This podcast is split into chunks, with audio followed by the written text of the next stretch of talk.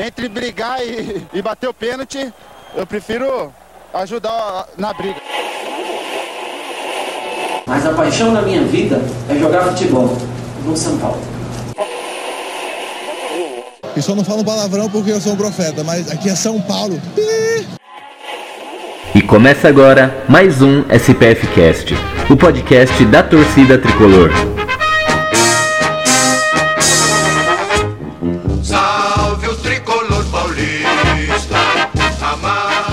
Salve torcida tricolor! Mais um SPF Cast no ar, o podcast da torcida tricolor. Aqui quem vos fala é Beto Silva. E sem mais delongas, vamos para a escalação do time de hoje. E aí, torcida tricolor, vamos falar de São Paulo, vamos falar do, do futuro e vem coisa boa, assim desejamos. Salve nação tricolor, presida na área, tamo aí mais uma semaninha. Vamos torcer aí pra gente conseguir quebrar um tabu, né? De conseguir vencer aí a... na Arena da Baixada. Vai ser na quarta-feira. Boa noite, torcida. Aqui é o Beiço falando e eu acho que dessa vez, como diz o presida, vamos quebrar esse tabu com certeza. Eu acho que o time que vem montado aí é para quebrar esse tabu. Beleza? Bora falar de São Paulo.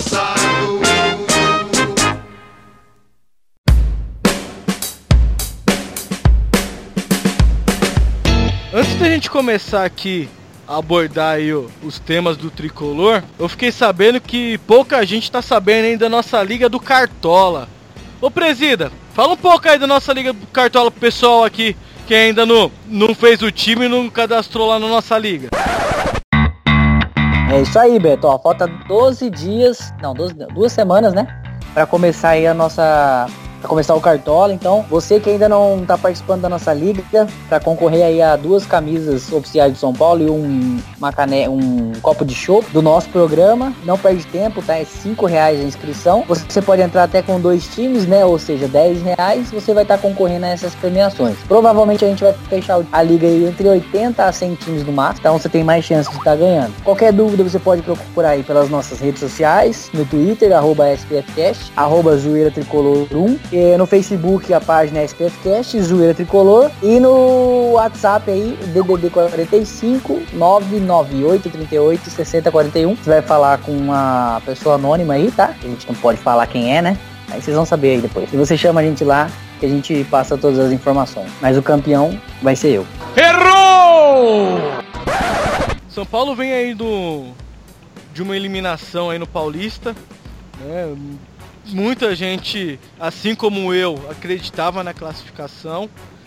E por um único detalhe no jogo inteiro, a classificação foi por água abaixo, né? Temos muitas coisas boas que podemos tirar aí né, desse, desse campeonato paulista. E eu gostaria que com meus amigos de bancada aqui falasse um pouco aí desses, desse lado positivo aí que a gente consegue extrair desse paulista para a Copa do Brasil, para Sul-Americana e para o brasileiro. Assim, como todos, né, a gente ficou muito triste, né, com a forma como acabamos eliminados, porque foi um gol muito tarde, né? Um gol muito tarde que, que tirou a chance da gente jogar a final. Mas se a gente olhar pro campeonato que a gente fez com o Dorival e o quanto a gente não conseguiu construir nada durante o campeonato em termos de consistência tática, agressividade. O time era muito apático, né? E o Aguirre e o Jardine em quatro partidas deram outra cara pro São Paulo. Então a gente sabe que a gente jogou bola para suficiente para ir para final, mas o futebol tem dessas coisas, né? E quando você tá numa fase complicada, parece que elas sempre acontecem. Mas foi olhando para frente, Parece que a gente perdeu um campeonato, mas ganhou um time, porque o São Paulo mostrou coisas nesses quatro jogos que não mostrava há muito tempo. Organização, agressividade, inteligência tática, intensidade, então muita coisa que a gente queria ver e coisas que vão fazer a gente competitivo para a Copa do Brasil e para a Sul-Americana também. E para o Brasileirão mais adiante, né? Então, foi uma eliminação doída, mas foi uma eliminação que traz um norte pra gente. De certa forma, tô bem otimista nesse momento. Eu não tô muito otimista, não. Eu vou ser um pouco pessimista. Um pouco pessimista não, né? Mas um pouco corneta, né? Um pouco o Beto da vida. Eu concordo com com a forma que a gente jogou, concordo é, referente à entrega, referente a, a, até taticamente falando, né? O time se mostrou muito diferente. Agora eu não quero me iludir tão facilmente assim ao ponto de, de achar que nós vamos ter uma boa sequência de jogos nesse, desse, do mesmo jeito que foi o último jogo contra o Corinthians. Até porque o último jogo foi um, é, praticamente uma final, né? Então era o jogo da vida, era um jogo onde é, o pessoal tinha que realmente dar a vida ali. Mas como era praticamente uma final, tava meio que na cara que o time ia fazer isso. Ia para cima, é, é, ia mudar a forma de jogar. Agora, são vários anos a gente sendo eliminado em semifinal, quartas de final, são vários anos vindo nessa mesma pegada. Sempre a gente joga ali um ou outro jogo desse, desse jeito que foi, entendeu? É, até publiquei depois do jogo, escrevi assim no Twitter. Valeu, São Paulo, vamos ficar mais um ano aí sem ganhar nada. Muita gente entendeu errado né, o que eu escrevi, porque o que eu quis dizer foi, para mim, a, a única chance de título real que a gente tinha com esse time é o Paulista, com esse time. Então, para mim, hoje o São Paulo vai brigar por uma vaga na Libertadores. Agora é claro, chegou o Carneiro, pode ser que chegue mais dois ou três reforços. É, precisamos de reforço de peso. Aí sim eu coloco o, São Paulo em um patamar para brigar pelo título. Então assim, hoje eu não me iludo mais do jeito que eu estava me iludido antes. Não temos hoje um time para brigar por título. Copa do Brasil, Sul-Americana ou brasileiro que seja. Essa é a minha visão. Talvez o torcedor vai entender pelo lado mais fanático, é, pelo lado mais fanático, né? Não, pô, você você não é São Paulino, você não acredita no clube? Pô, claro que eu acredito. E eu vou torcer até o fim para ganhar. Agora, essa é a minha visão. Com o time que tem hoje, eu não acredito que ganhe algum título. Agora, se trouxer aí dois a três reforços bons, um ou dois de peso, não o Walter, tá? Mas de peso está, e cara que joga muita bola, beleza, aí já muda o patamar. Técnico, a gente já tem um técnico diferente, já deu uma melhorada. Mas é isso que eu quis dizer. Agora, do Atlético Paranaense, é certeza que a gente passa. É, eu concordo um pouco com o presidente, concordo um pouco com o Milton, mas é, eu acho que o time é, não teve tempo para treinar. Foram quatro jogos. O primeiro jogo, o jogo nem teve tempo de treinar. Depois, os outros jogos foi bem dizer na sequência. Não teve. Agora que ele tá tendo tempo de treinar o time, o time deve melhorar um pouco mais. Concordo também que precisam de novos reforços pontuais. Um atacante, não sei se o, se o Carneiro é tudo isso aí, porque pelos números que eu andei vendo aí, o cara tem 22 anos, tem joga em média 13 jogos por ano, pela, pela quantidade de jogos que ele tem, que eu vi. Então não sei se esse seria uma boa contratação ou não, mas vamos esperar, não vamos cornetar. Precisa sim de no meio campo ali. Eu acho que vai, eu não sei se esse lateral direito também vai ser uma boa ou não. Vamos torcer para que todos joguem bem. É, sobre o jogo, eu acho que foi uma fatalidade. O único a bola que erraram, tomamos gol. Eu acho que o time poderia ter segurado melhor um pouco a bola. O Diego Souza entrado melhor, que o não entrou, não fez nada. Como o Lucas Fernandes também não fez nada. Que era o mínimo que eles deviam fazer, é fazer o que o Nenê estava fazendo, segurar a bola lá na frente. Eles não fizeram. Então eu acho que essa eliminação foi uma, um, uma, uma besteira. Mas é o, é o futebol é assim, né? Você tem que ser sempre, é, perfeito 100%. Ah, falhou, pagamos caro por isso. Mas é, eu tenho um pouco mais de esperança no São Paulo do que o, o Rafael. Eu acho que ele pode até não ser campeão, mas que ele não vai fazer feio. Eu acho que nem o ano passado ele não vai fazer feio, não. Não, mas aí você, então você concordou comigo. Vocês estão concordando comigo. Até agora o, o, o Rogério concordou comigo. Eu não falei que a gente vai passar vergonha. Falei que a gente não vai ser campeão, tanto que eu falei, vamos brigar por Libertadores. Com o time que a gente tem hoje, eu não acredito em título. Se conquistar um título, vai ser para mim como se fosse o Corinthians do ano passado, que ninguém acreditava e conseguiu fazer praticamente o impossível. Ainda mais ganhou que, ainda mais que ganhou dois títulos, né? O Paulista e o Brasileiro. Piorou ainda que o Brasileiro, que nem elenco o, o Corinthians tinha. Então assim, é possível? Claro que é possível. No futebol tudo é possível mas sendo realista e frio E não sendo um torcedor tão iludido quanto eu já fui, eu não acredito que com o time de hoje a gente consiga ser campeão. Por exemplo, o Valdívia, ele tá machucou. Quem que foi o substituto dele contra o contra o Corinthians? Me fala aí. Pet, Petros. Beleza, o Petros que tá mal pra porra. Agora deixa eu falar uma outra pergunta. O Nenê saiu machucado. Quem foi o substituto do Nenê? Diego Souza. Porra, pra mim a gente perdeu o, jogo ali, na saída do Nenê. Porque o Nenê tava tendo as melhores chances, criando as melhores chances até de contra-ataque. Depois que ele saiu, pra mim, o jogo foi totalmente outro. O time recuou pra caramba. E o Corinthians veio pra cima. Tava meio que na cara que a qualquer hora ia sair um gol. Até então, nossa zaga tava tirando todas, tava sendo perfeita. Mas acontece, era é, estava até previsto. Do jeito que o São Paulo recuou, tava meio que na cara que a qualquer momento ia sair um gol. O São Paulo não conseguiu segurar por três minutos. Mas, é, volto a repetir, não vai passar vergonha. Acredito que briga ali entre a sexta posição até a décima ali, quinta, sexta posição até a décima. Eu acredito que no brasileiro brigue por título, precisa contratar. Bom, na linha de raciocínio de vocês aí, uh, não vou abordar nada disso, a colocação de vocês está correta, porém eu vou focar em outra coisa. É, o espírito de garra do time, coisa que com o Dorival nós víamos um time apático, conseguiu algumas viradas contra times pequenos, mas sofria muito. E com Aguirre, Jardine barra Aguirre, né? Ou Aguirre barra Jardine, a gente já vê um espírito totalmente diferente, né? Então, para um time de futebol, a primeira coisa que você tem que ter para você querer conquistar um, um título ou querer estar ali entre os melhores, você tem que ter gana, tem que ter raça, sangue nos olhos. Eu tô começando a ver isso nesse time de São Paulo agora. É. Eu, taticamente, o jogo em si, eu não gostei, porque o São Paulo me acostumou a ver o futebol para cima, mais bonito.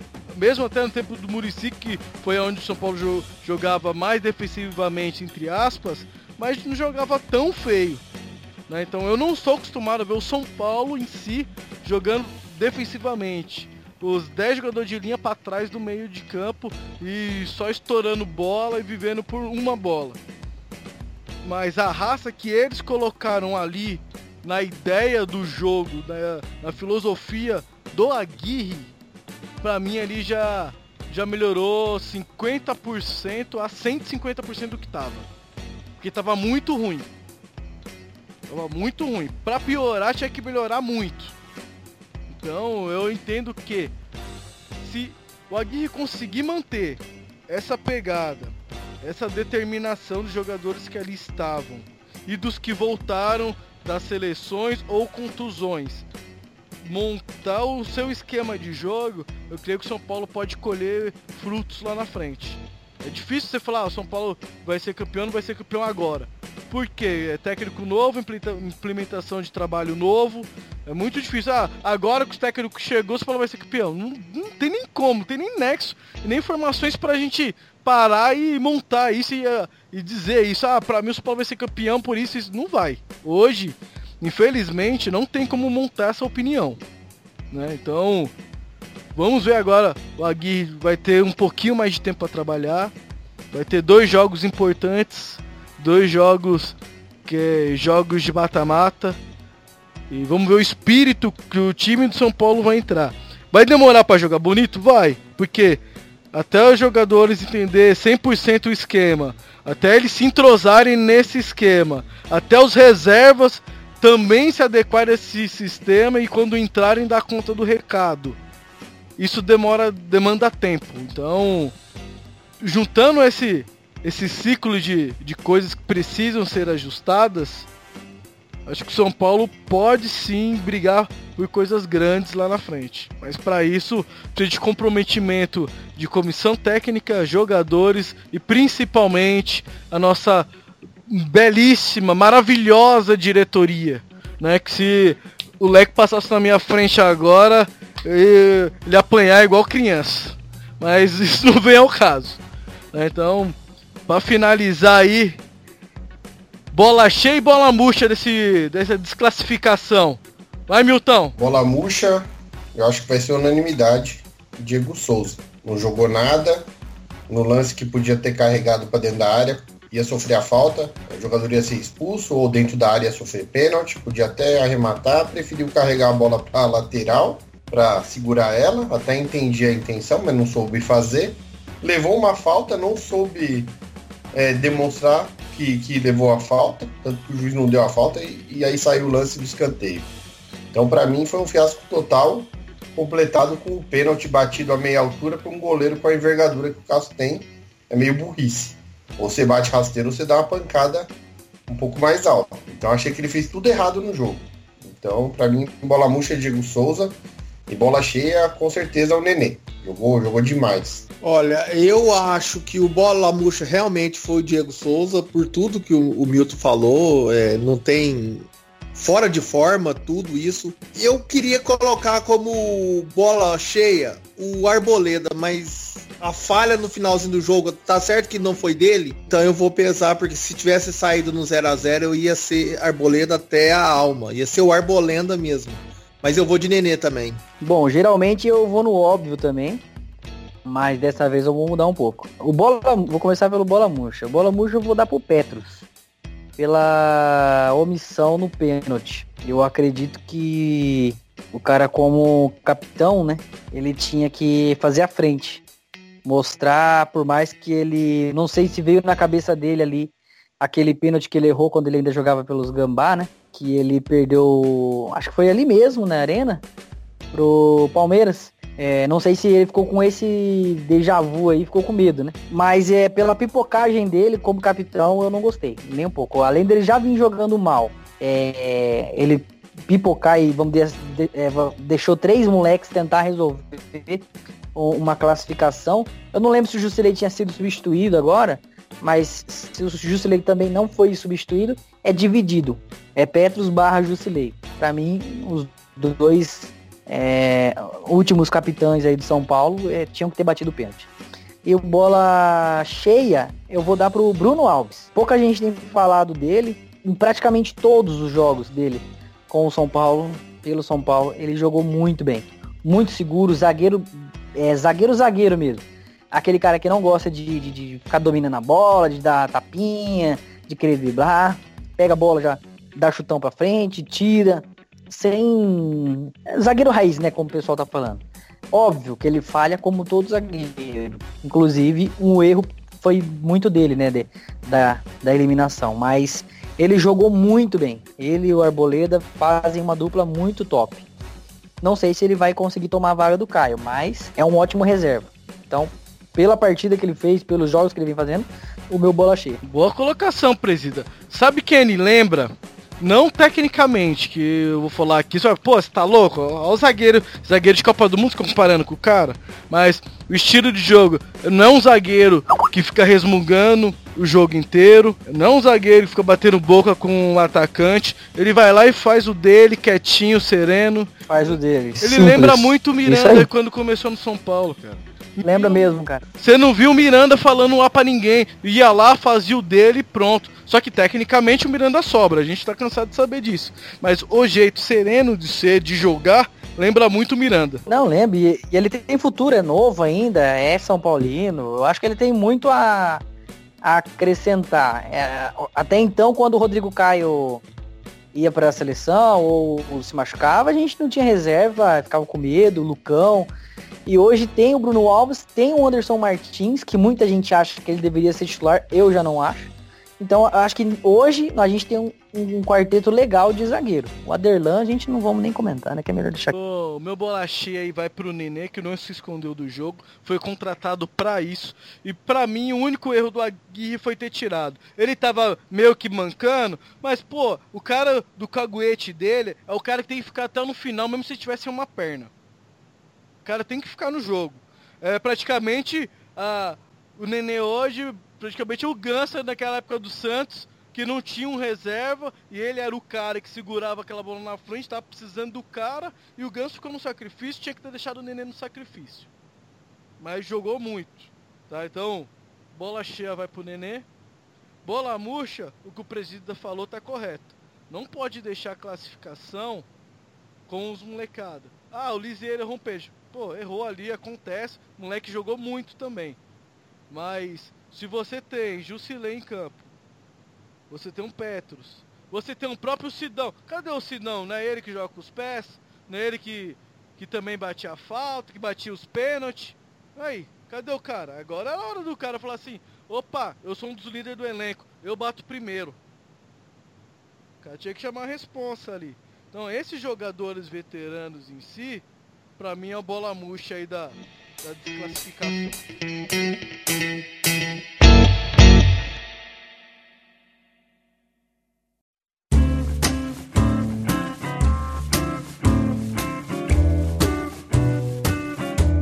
Muito bem observado isso tudo que vocês falaram. E isso me lembrou muito aquela Libertadores que a gente perdeu saindo nos pênaltis contra o Cru- o Cruzeiro, que ali também sobrou pra garoto. Sobrou pro Lucão bater pênalti. É. Porque verdade. lá também houve escusas de, de jogadores mais rodados. Então, acho que isso tem que mudar no São Paulo. Isso tem que mudar no São Paulo. O técnico tem que olhar para os caras que, que são os, os férias e falar, negão, é contigo, cara. Você ganha mais do que o garoto ali para esse tipo de momento. E põe no cara, põe, põe, põe a pressão no cara. O cara que tem que ir lá resolver. Realmente, é, o Petros e o Jusilei não ter batido foi muito, muito errado. E, e como até agora não, não apareceu nenhum motivo físico para isso, né? Ninguém veio a público falar que um deles sentia cãibra ou alguma coisa que inviabilizasse o pênalti. Então, pô, perfeita observação. Isso daí não podia ter passado em branco mesmo. Não, e só, Deixa só pra. Só, só pra completar também. Muita gente tava criticando o Militão, né, no jogo, né? E inclusive quando saiu a lista de batedores de pênalti, o Militão ia fechar. Se eu não me engano, né? Eu não lembro agora se o Militão fechou. E, pô, ele bateu bem pra caramba. O Lucas Fernandes quase errou, mas bateu bem. Então, é, o único mesmo que, que, que errou é, por ser novo e não tem que botar um peso em cima do cara que foi o Lisieiro, é, os caras foram lá e bateram com personalidade, encararam o momento. Pô, era, era, era, era a chance de ir para uma final de campeonato. Há muitos anos o São Paulo não ia. E os caras responsáveis por levar o time até ali, até então, os caras que, que no vestiário vão lá, dão bronca, seguram é, o time, é, levantam astral, moral. Os caras pipoca. Então, assim, não tem nexo, não tem perdão. Nem, pra mim, nem fica com, com faixa de capitão, nenhum dos dois mais. É, bota na mão de outro e acho que é, é- as pessoas às vezes confundem é, e você ser o capitão do time é uma baita de uma responsabilidade. Tá aí o Lugano de prova, o Rogério Senna de prova. Então não é uma coisa normal. O cara tem que puxar a responsabilidade. Ele me lembrou muito o chorão do Thiago Silva lá, o. O- esses jogadores que estão aí, que vi- viciaram ano passado a chegada do Hernanes e viu que é ser um capitão, o cara que chega, pega a braçadeira, pega a bola e fala assim, ó, qualquer BO eu vou resolver aqui, eu vou tomar pancada. Era o cara que ia pra mídia, era o cara que pegou as bolas paradas todas pra ele resolver. É o cara que tomava burdoada, o cara que reclamava com o juiz, era o cara que vibrava com a torcida. Então, isso é ser capitão. Capitão não é só você usar a faixa e chegar na preleção. Então, galera, hoje a gente vai ganhar, a gente tem que ter sangue nos olhos. Porra, só falar isso, isso não é ser capitão, pô. Capitão tem- envolve muita coisa. Ainda mais capitão do São Paulo. O time gigante que é o São Paulo. Pra esses caras que estão lá hoje, tem que ter essa mentalidade. Muita gente falou que ah, quando o Petros pegou a braçadeira, ele queria queria ser o Hernanes. Porra, velho, tem que comer muito, mas muito arroz e feijão. Não só pelo futebol, mas pela representatividade do Hernanes pra torcida, pro elenco, pro pra comissão técnica e até pros adversários, cara, o que o cara representa. Então, aí que tá de grande diferença de você ser um capitão respeitado e ser, e ser realmente o capitão do que usar a braçadeira de capitão. Finalizado isso, São Paulo e o Aguirre teve, agora vai ter um, tá tendo, né? Uma semana de treinamentos aí, porque tem dois jogos decisivos aí, mata-mata. um contra o Atlético Paranaense, lá na Arena Society. E o primeiro jogo da Copa do Brasil. E depois o vai ter um jogo contra o Rosário Central, partida de ida da Sul-Americana. Ele tá preparando o time. Eu já vou pegar o gancho aí do, do Presida, né? Que falou bem aí do, do nosso zagueiro, do, do Bruno Alves. E ele falou que não sabia se ele ia ser titular.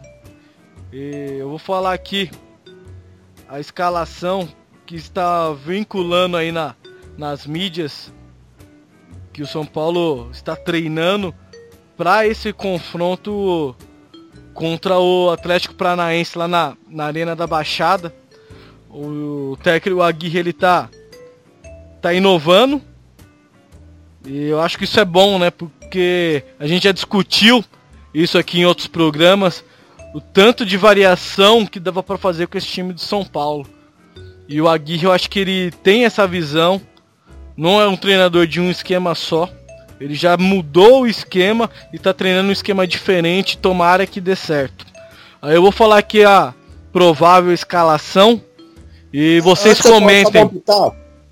E vocês comentem sobre ela. Sidão no gol. A zaga é formada por três jogadores, que é Arboleda na direita, o Bruno Alves na esquerda e o Rodrigo Caio como terceiro zagueiro ou líbero. Pelo que estão falando, não vai ser um líbero, vai jogar em linha os três.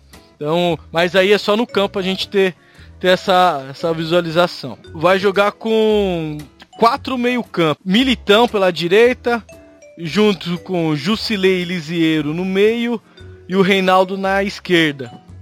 E na frente tem mais recuado Nenê e Cueva. E lá na ponta, lá dentro da área, o Trellis. Como é que é o nome do Trellis? Fala pra nós aí, Rogério. É Trellis! então, o São Paulo inicialmente vai jogar no 3-4-3. Né? A gente é um time que não tem velocista, porém muita força no meio campo. Qual que é a opinião de vocês aí pra esse time aí que o Aguirre tá montando aí para esse confronto lá na Arena Society? Então, eu gosto bastante da ideia de um 3-5-2 que varia para um 3-4-3 é, durante o jogo sem necessidade de substituir ninguém. Eu só acho que a linha de zaga ele tinha que compor ela com o Militão. E ali, onde ele inicialmente planeja usar o Militão, ele poderia usar o, o ou o Regis ou até o Marcos Guilherme fazendo uma espécie de ala. Acho que valeria a tentativa. Mas eu gosto da ideia, hein? Acho que o São Paulo vai ganhar corpo jogando dessa forma. O Rogério não utilizou o Militão assim, ô Milton? Em alguns jogos, quando ele jogou com três zagueiros? O, o Rogério não jogou com três zagueiros.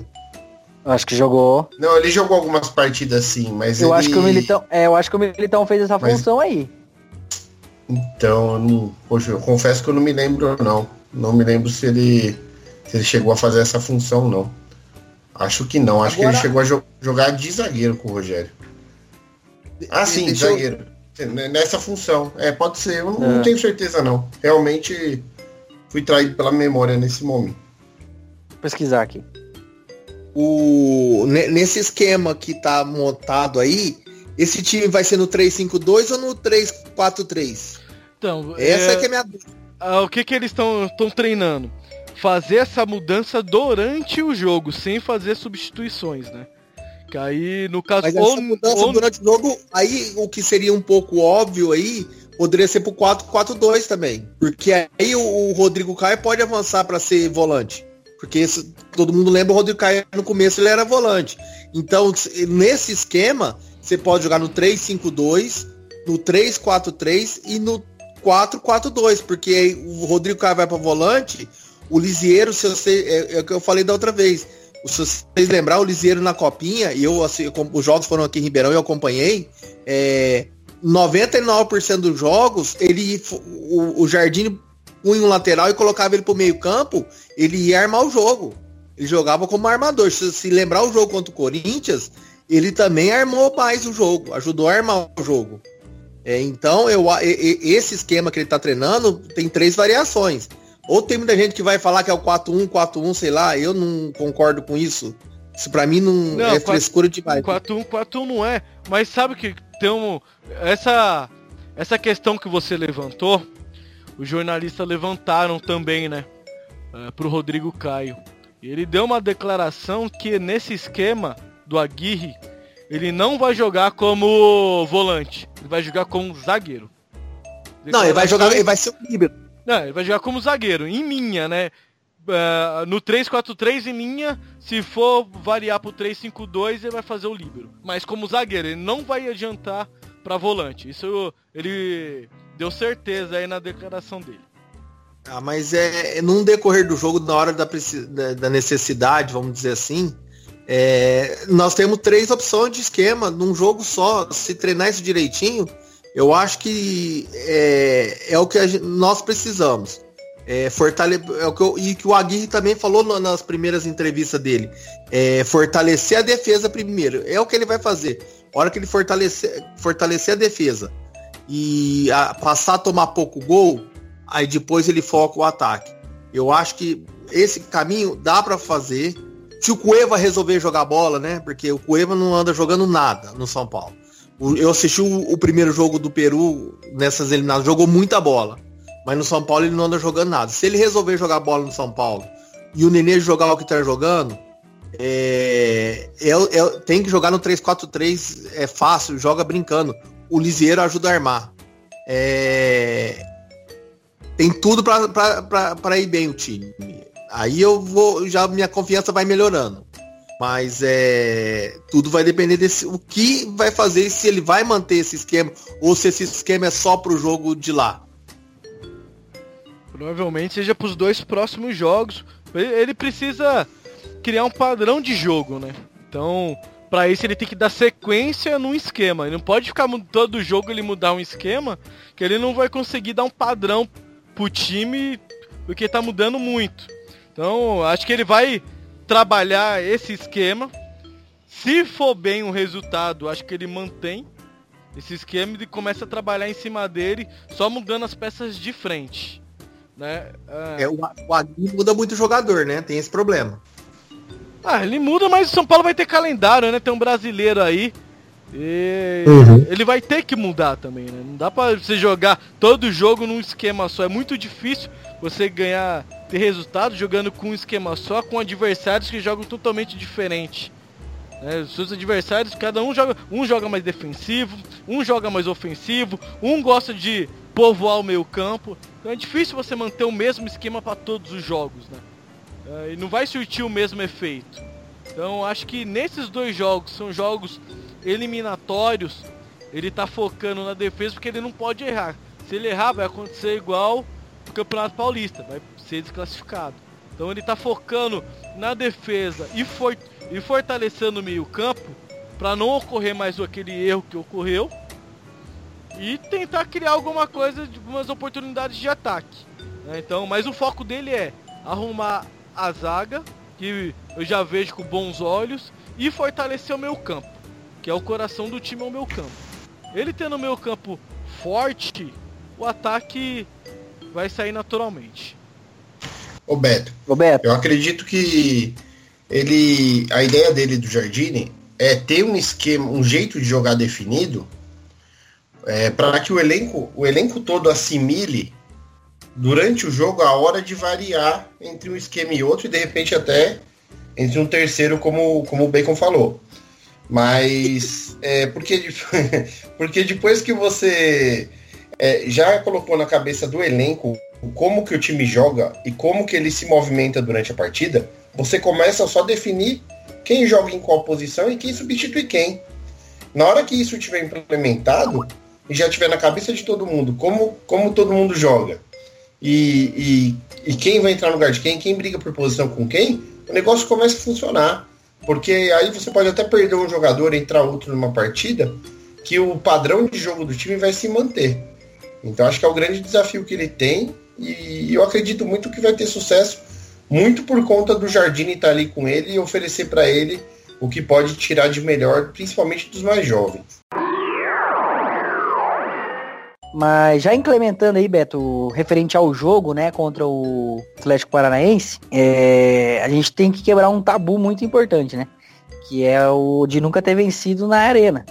Desde 1999, que o São Paulo, desde a inauguração desse estádio, foi 12 derrotas e 5 empates. Eu não iria com esse time, eu ainda manteria a mesma escalação. Acredito que a gente tomaria o meio campo dos caras, o time do Atlético vem bem no Campeonato Paranaense. Até então tava 100%, se eu não me engano, ou era o único invicto. Não tinha perdido ainda o Atlético Paranaense.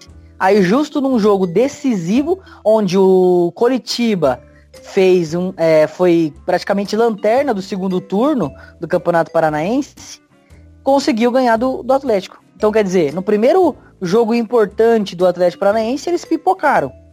Justamente para um time que não vinha bem, que foi rebaixado no Campeonato Brasileiro, então, assim, é um momento muito importante pro São Paulo, que vem numa crescente, mesmo pós-eliminação, jogando bem, crescendo. É igual o, o Beis falou, não teve muito tempo para treinar, pouco treinamento, mas agora tá com um pouco mais de tempo.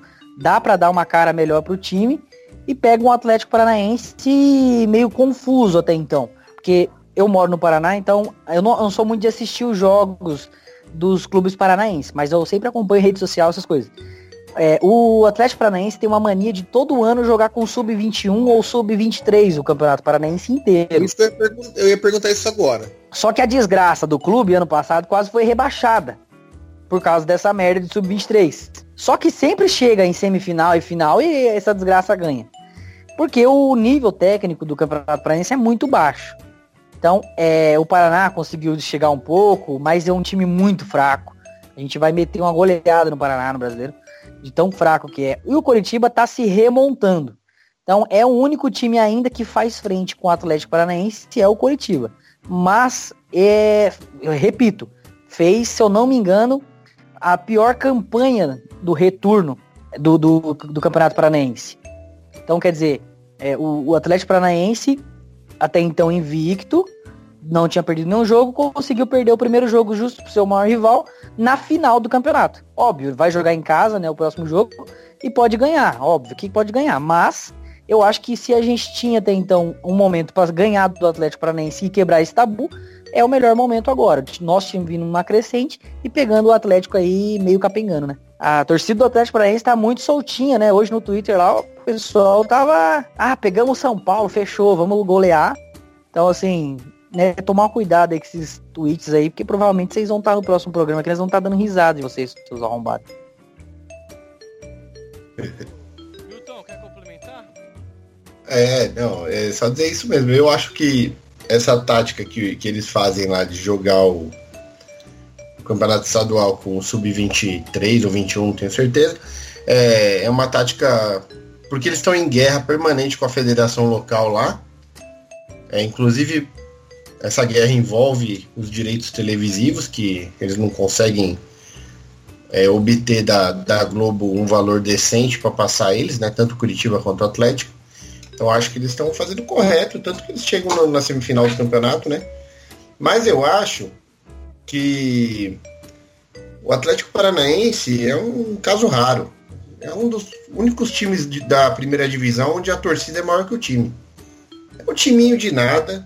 Então eles podem ficar falando bobagem aí nas redes, mas é um, um timeco, cara. É um timeco.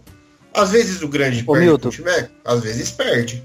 Se não, se não respeitar na hora do jogo lá, dentro de campo, perde o jogo.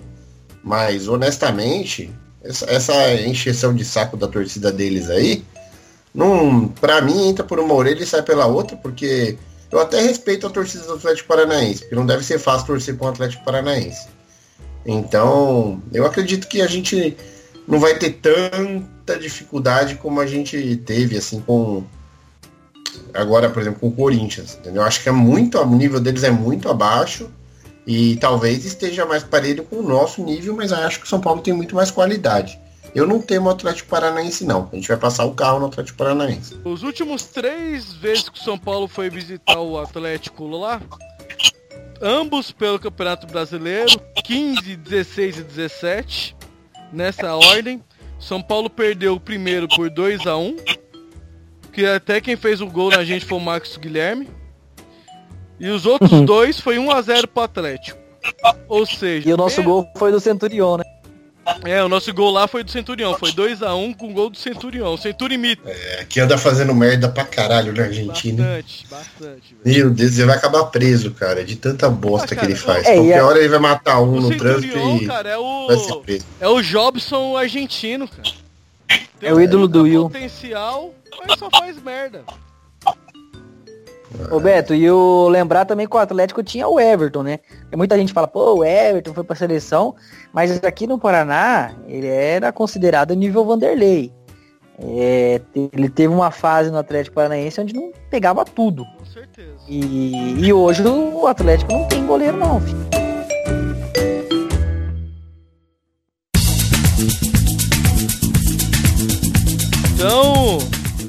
Você vai ser o cara que vai puxar o bloco agora. Vamos pro bolão. Que que manda? Vamos lá.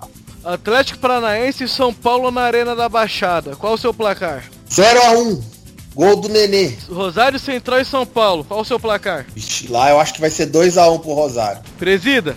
2x1 São Paulo, é, vamos sair perdendo ainda.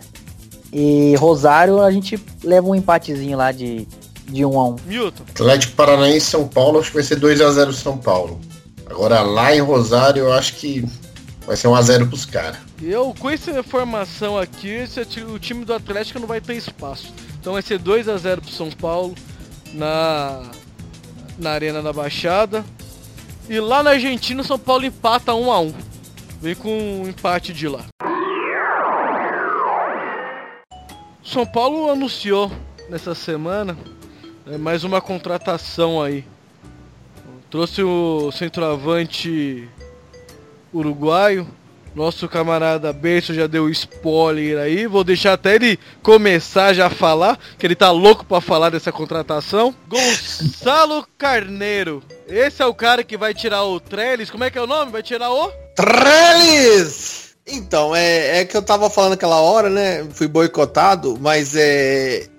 Eu, eu, não, eu não vou criticar, não vou julgar sem a pessoa, sem o cara jogar, né? É, mas os números aí deles não. Como jogando não são bons. É, parece que tem 40 e poucos jogos, ele tem 22 anos, que fizeram as contas aí, daria uma média de 13 jogos por ano. Então é. Mas quem conhecia o Cueva? Quem conhecia o Arboleda? Tá certo que não vamos podemos comparar. O Arboleda já era um jogador de seleção. É, mas o quem sabe o, Gu- o Gustavo Carneiro dê, dê grandes felicidades pra gente. Eles falou que se espelha- o Lugano é outro, não, e, e- e ele se espelha no Luiz Fabiano e no Kaká, viu? Ele falou, eu vi isso numa num tweet, acho que do São Paulo mesmo, falando que ele se espelha, que ele gostava muito do Kaká e se espelha muito no Luiz Fabiano. Só não pode pipocar na hora do vamos ver, né? É isso que eu espero. Ô, mas ô, Beijo, é o seguinte. É, eu falei no último programa, não, não sei se foi nesse último que não foi pro ar ou se foi no outro que foi, que o São Paulo tem acertado aí em contratações de centroavantes, né? Nos últimos, dos últimos estrangeiros. É, o Prato iniciou muito bem. Eu acredito que se o Prato tivesse no São Paulo ainda, ele estaria muito bem, mesmo vindo numa má fase. É, antes do Prato, se eu não me engano, foi o Chaves.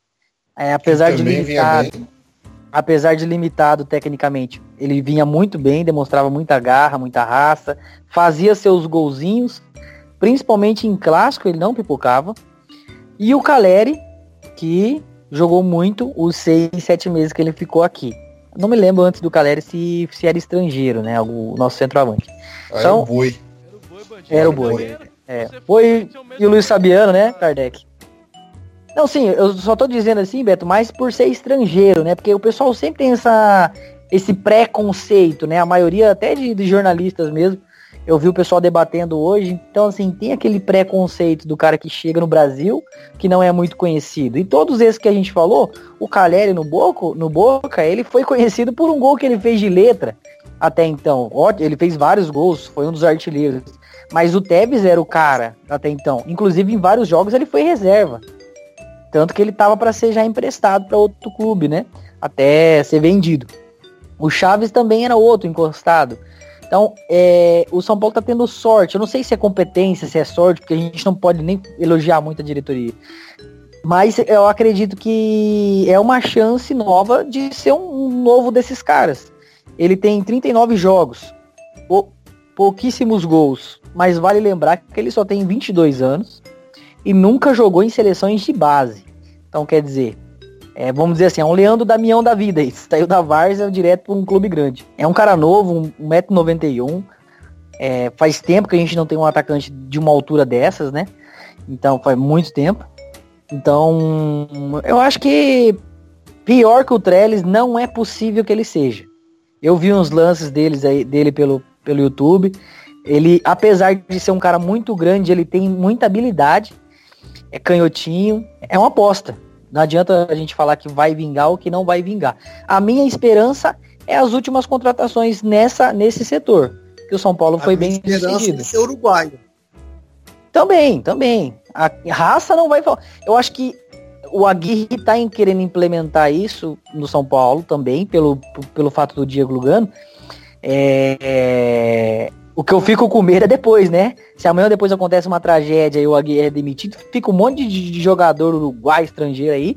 E os caras, igual foi o Gareca na época do Palmeiras lá, e daí vem um brasileiro e manda todos os caras embora. Então, o meu medo é esse aí também. Mas, né, vamos torcer para que isso não aconteça. Não, porque o sucessor dele vai ser o Jardine, né? Então, eu acho que é, essa parte acho que a gente não precisa se preocupar tanto. O Jardine vai estar tá ali e vai saber muito bem dosar esses jogadores que estão vindo e provavelmente ele deve participar também. Ou pelo menos, se não participa oficial, uh, nos bastidores deve dar uma opiniãozinha sobre algumas contratações. É, eu até vi hoje no um jornalista falando, pô, não dá para entender o São Paulo, vai contratar agora o, o Carneiro, tem o Trellis, tá tirando o espaço do Brenner, que é um moleque da base, não aposta, não sei o quê. Pô, metade do time do São Paulo hoje é da base. O São Paulo terminou o jogo com o Corinthians com, com no mínimo uns 5 da base. Então, assim, o São Paulo tá aproveitando a base. É que os caras acham que a gente não é o Santos, cara. Não adianta. A gente não vai colocar 11 jogadores da base e os 11 vão jogar muito bem, vencer jogos e ganhar título. Não é assim. Nem todo jogador da base vai ser craque. O Brenner, ele tem um futuro, tem a chance de ser um craque futuramente, mas ele ainda é um moleque, é um menino. Não é um David Neres que já saiu explodindo e fez poucos jogos, já foi vendido por 50 milhões de reais. Então, assim, tem que ter um pouco mais de calma também. Não adianta botar um moleque numa pressão dessa do jeito que tá e achar que ele vai resolver. Porque do jeito que é a nossa torcida, com 3, 4 joguinhos maus, sem fazer gols, já era. Já queima o moleque. Então, tem que contratar. Porque é justamente o que eu falei. Se a gente não contratar, a gente não vai ganhar título, cara. Então, amanhã o Trellis se machuca, o Brenner se machuca, tem o Gonzalo. Se o Gonzalo se machuca, tem o Brenner. Se o Brenner se machuca, tem o Trellis. Então tem que ter um revezamento tem que ter um substituto aí é, é, para principal, principalmente laterais. A gente não tem é, substitutos à alturas aí para laterais. O Reinaldo vem bem, tem o Júnior Tavares que tá, vai não vai embora. É, volante, a gente até que tá legal, mas ainda falta mais, mais umas duas ou três peças ali é, importantes para poder fazer esse time aí não sofrer vai sair um, o, o outro que entrar já vai suprir a necessidade ali do mesmo nível ou até melhor. Esse é, é, é o ponto. Mais do, do, do, Gonzalo do Carneiro é aguardar, cara. É aguardar o cara e torcer para que ele se bem, que ele é, já entre fazendo gol, igual o Chaves lá, né? Já entra metendo gol. Inclusive já até fizeram uma, uma musiquinha para ele aí. Na próxima, no próximo programa vou soltar a musiquinha dele. É. Então, eu acho que o Carneiro é uma incógnita, né? Você olha pro cara, não sei se vocês é, jogam bola assim na, na várzea por aí, nos campos que tem por aí, mas tem uns caras assim nos campos de futebol você olha pro cara e fala, mas esse cara não sabe nem andar, como é que joga bola, né? E porque o cara é muito desengonçado. E esse cara é isso aí, pô. O cara tem 1,91m, duas pernas finas que parece uma cegonha e, e tem uma movimentação interessante. E o curioso é que às vezes você fala, pô, esse cara é desengonçado. O cara entra em campo e realmente o cara joga bola. Então, é uma incógnita. E o que mais me chamou a atenção no vídeo, no vídeo que tá rolando nas redes sociais, é, que mostra muitos lances dele. Quem mais me chamou a atenção foi um ponta esquerda bem rápido e bem técnico que sempre tá passando a bola para ele. Todas as jogadas, né? Então, É, isso pô, também. o cara é rápido. Tem uma bola lá que ele, o cara tá atrás do meio de campo, ele coloca no ponto futuro. Lá na frente, aí você fala, meu, o cara não vai chegar nunca. Aí o moleque corre que nem um desgraçado, pega a bola lá na esquerda, já dá um come no zagueiro e devolve para ele fazer o gol. Então, assim, eu acho assim, como não envolveu custo de, de contratação, foi, foi uma, uma aquisição barata e realmente é um biotipo de jogador muito diferente. Atacante de 1,91, rápido e canhoto, porra, eu- você conta nos dedos o que tem no Brasil, na América do Sul, você conta nos dedos, né? Então acho que é uma aposta válida. Acho que é, a gente tem aí o Brenner, que eu aposto muito no Brenner ainda. Eu acho que o Brenner, depois que ele ganhar aquela casca assim de, de profissionalismo, ele vai explodir. Porque o cara na base era um monstro, cara. Só que o cara chega no meio profissional e o meio profissional é cheio de malícia, cara. O cara já dá uma nele no começo do jogo, aí o moleque já se esconde. Se ele não passa a bola pro cobrão do time, ele toma uma bronca, aí ele já se esconde. Mas daqui a pouco que ele vencer tudo isso, acho que o Brenner é o cara aí que na hora que o time tiver encaixadinho, o Brenner vai, vai aproveitar a chance e vai acabar ganhando essa posição. Mas eu vejo com os bons olhos a chegada do, do Carneiro. É, foi bem lembrado, o Arboleda também chegou, ninguém sabia, pô, e o Arboleda hoje pra nós não tem um São Paulino que não gosta do Arboleda, né? Um zagueiro que todo mundo confia e joga sério e quem dera tivéssemos só Arboledas na zaga. Já, já aproveitando aí que a gente falou do, do Carneiro, a gente também contratou o Regis e ele ainda não estreou, né?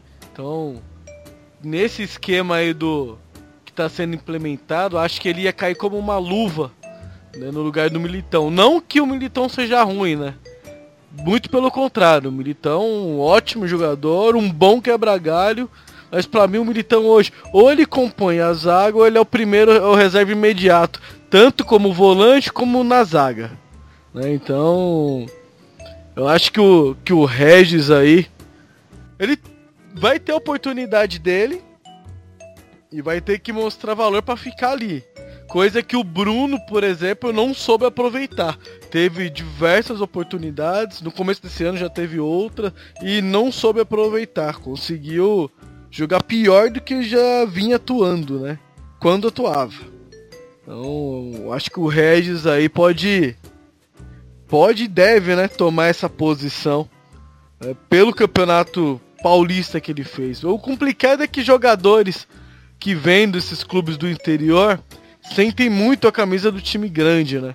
São poucos que que chegam, vestem a camisa e se sentem em casa, né? A gente pode contar nos dedos aí os jogadores que vêm do interior. O Hudson até hoje veio do, do Botafogo. Até hoje ele não conseguiu emplacar a sequência de jogos, jogar bem com a camisa do São Paulo. Conseguiu com a do Cruzeiro, mas a, a do São Paulo em si, ele não conseguiu, né? Então, se a gente for pegar um histórico recente, vários jogadores não conseguiram repetir as atuações aí nos clubes do interior, co- como nos clubes grandes, né? O São Paulo poderia acertar mais em Luiz Fabianos da vida, né, cara? Que trouxe da ponte e estourou. O que, que vocês acham aí do, do Regis? Vocês ouviram falar alguma coisa aí? Eu fiquei sabendo que esses dias ele arrebentou no treino. O que vocês têm a dizer aí do, do Regis que ainda não estreou? Posso ser o primeiro? Fique à vontade. É, o, o- só uma coisa, o Hudson começou no Santos, tá? É, depois que ele foi pro Bota, veio pro Botafogo aqui de Ribeirão. Obrigado pela É, correção. Ah, o Reginaldo é, é o veio o Reginaldo que jogou no São Caetano ou veio o Reginaldo que jogou no Bahia? É isso que é o problema. Se viu o Reginaldo que jogou no São, no São Caetano, não, no São, São Bento. Bento. Se for o Reginaldo Regis. do São Bento, vai ser uma ótima contratação. Agora, se for o Reginaldo que jogou no Bahia, não vai ser uma boa, não é uma boa contratação.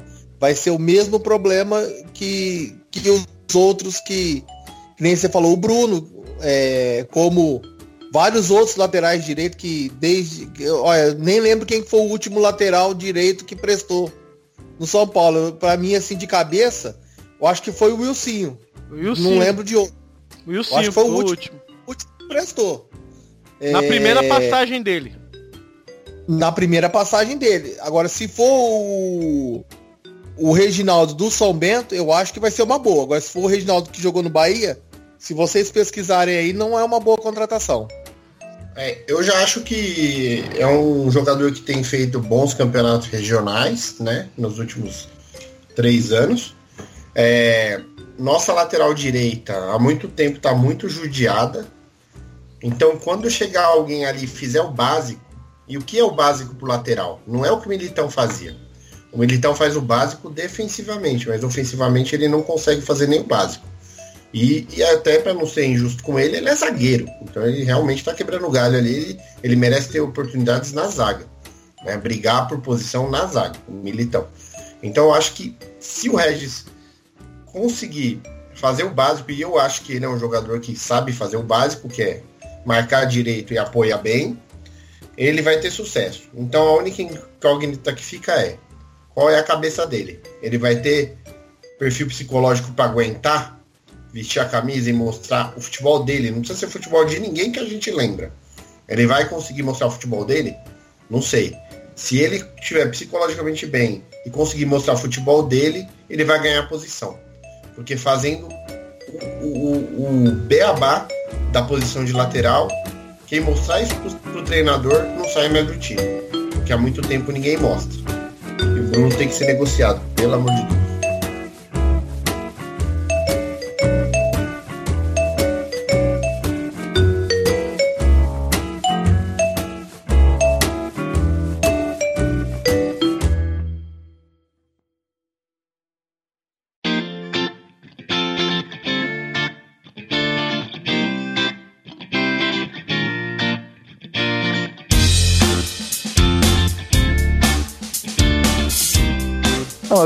Agradecer aí mais uma vez a participação da bancada. Agradecer ao Rogério aí pela participação especial aí, né? O, o Vulgo Bacon, né? Todo mundo que vem aqui no programa, ele, ele sai com algum apelido, né? Então, parabéns aí pelo seu apelido, muito legal aí. É, Pepe, é você? Só o pessoal aí da família da família São Paulo vai entender, o Pepe é você. É, e mandar um, um abraço para todos os nossos ouvintes, né? As nossas redes sociais. Agradecer aí pela audiência. É, que você possa compartilhar esse, esse programa com os seus amigos. Você possa escutar no seu carro, na sua casa, no seu trabalho. Que você deixe seu, seus comentários, suas opiniões. Estamos aqui para ouvi-los. E às vezes discordando ou não, mas sempre com respeito menos na rede social, que eu mando todo mundo tomar no cu mesmo, e se mandar eu tomar no cu, eu vou tomar também. É, mas estamos aí, que nós possamos voltar no próximo programa com uma boa vitória aí sobre o Atlético Paranaense. E se Deus quiser aí, uma, um bom resultado lá com o Rosário. Fiquem com Deus. Vai lá. Ó, queria agradecer a vocês pelo convite mais uma vez. É o pena que o outro não foi pro ar, sorte de vocês. É... E agradecer o pessoal da família São Paulo lá, que se não mandar um alô, eles xingam todos. E obrigado pela, pelo convite mais uma vez. E se Deus quiser, uma vitória. E vamos que vamos. Você tinha mandado o aniversário atrasado lá no outro. Manda aí também, senão o povo vai te xingar, pô. É- é- era aniversário da esposa do Cristiano. Eu esqueci o nome dela agora. Você não me, não me aperta, não. Então vou mandar um parabéns atrasado, né? Com uma semana de atraso. Compliquei sua vida lá do grupo, hein? Ah, tem que mandar um abraço pro grupo do ADM também, né? Que é um grupo abençoado, assim, só tem pessoas santas lá, né? Que, que, que E- só falam de Deus o dia inteiro. É, dá um, um até breve para toda a torcida tricolor. É, nos desculpar pela semana passada que tivemos um problema técnico e perdemos 50 minutos de programa. Então não rolou. Mas tudo bem, estamos aí. Agradecer nosso convidado, X Beiço. Não, é isso. Ai, caralho. Agradecer dizer- nosso convidado aí que entrou, entrou na brincadeira aí e falou, falou mas- com muita propriedade mundo São Paulo. X, X Calabres. É, entrou na brincadeira aí, comentou com muita propriedade de todos os assuntos aí. E o SPFcast é isso. Muitas vezes a gente não concorda com o que o companheiro tá falando, mas todo mundo coloca a sua opinião e com certeza os ouvintes uma hora concordam com um, uma hora concordam com o outro. E assim a gente faz o SPFcast. É, abrindo espaço para opiniões diferentes e tratando sempre com um bom humor, é, quando possível, quando a gente não tá muito azedo né? O, falando sempre de São Paulo, que a gente é muito contente de torcer pro São Paulo e, e tem muita esperança aí que esse ano vai, esse ano vai. Então vamos, vamos levantar a moral aí, vamos torcer quando o São Paulo jogar fora e quando jogar em casa, vamos estar lá novamente para manter lá em cima o ânimo, porque sem bom ânimo a gente não chega a lugar nenhum. É isso aí, galera. Valeu mesmo. Só, só, pra, só pra gente não esquecer, né, que infelizmente a gente não, não conseguiu estar soltando aí, né, colocando no ar nosso último programa, nossa última gravação, mas teve uma participação também do Emerson, né, que o Emerson, ele é, é ele quem faz o, o canal Zoeira Tricolor andar, ele que comanda lá, ele que faz os vídeos, ele, ele que faz as edições, e ele participou, né, do nosso último programa, da nossa última gravação, no caso, que não foi pro ar, então deixar aqui o nosso abraço para ele também, que provavelmente vai assistir esse programa. É, que infelizmente não deu para ele estar participando desse junto com o Rogério, mas numa outra ocasião ele vai participar. Então um salve para você aí, Merson. Obrigado por você estar nos ajudando aí com os seus memes e as suas zoeiras. Bom, galera, vocês aí que cedeu um pouco do seu tempo pra ouvir esse bando de doido aqui que mal entende de futebol falar do São Paulo. Fica aí o nosso obrigado. Você que tem sugestões, críticas, elogios, por favor, entre em contato, mande nossas redes sociais. Estamos no Facebook, Twitter, Instagram ou no nosso e-mail que é contato@spfcast.com que a gente vai estar lendo, ou a gente vai falar aqui no programa, ou vamos implementar o que vocês falam, ou vamos tirar o que vocês podem sugerir, por exemplo, o Presida, que é chato, o povo xinga ele no Twitter, a gente pode tirar ele aqui também. E, e é isso aí. Ah, se me tirar, esse programa não anda. Aí voa. Do anda, voa. É, o apoio de todo mundo aqui que tá na bancada hoje. Mandar um abraço pros que não puderam estiver aqui junto com a gente. Inclusive o Gil aí, que é o. Que é o dono aí do, do programa, é o, o mentor. Ele tá tendo alguns probleminhas pessoais. Então força Gil e volta logo que essa parte de apresentação é sua, BO é seu. Tô, tô, quero passar logo essa bola aí que tá, tá embaçado segurar esse rojão. Valeu, galera. Tamo junto. É, vamos orar pelo Gil aí, porque ele quebrou as costelas e foi andar de skate, né? Ele esqueceu que ele já passou dos 50 e, e capotou lá. Só fraturou só, né? Só três só.